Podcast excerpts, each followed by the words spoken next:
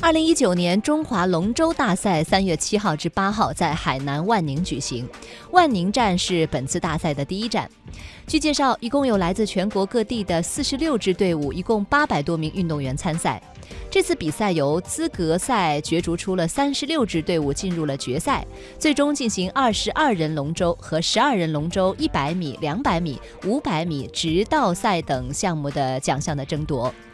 赛事的主办方负责人表示说呢，赛事的举办旨在促进全民健身条例的实施，传承中华民族传统的体育，推动龙舟运动不断的走向国际化。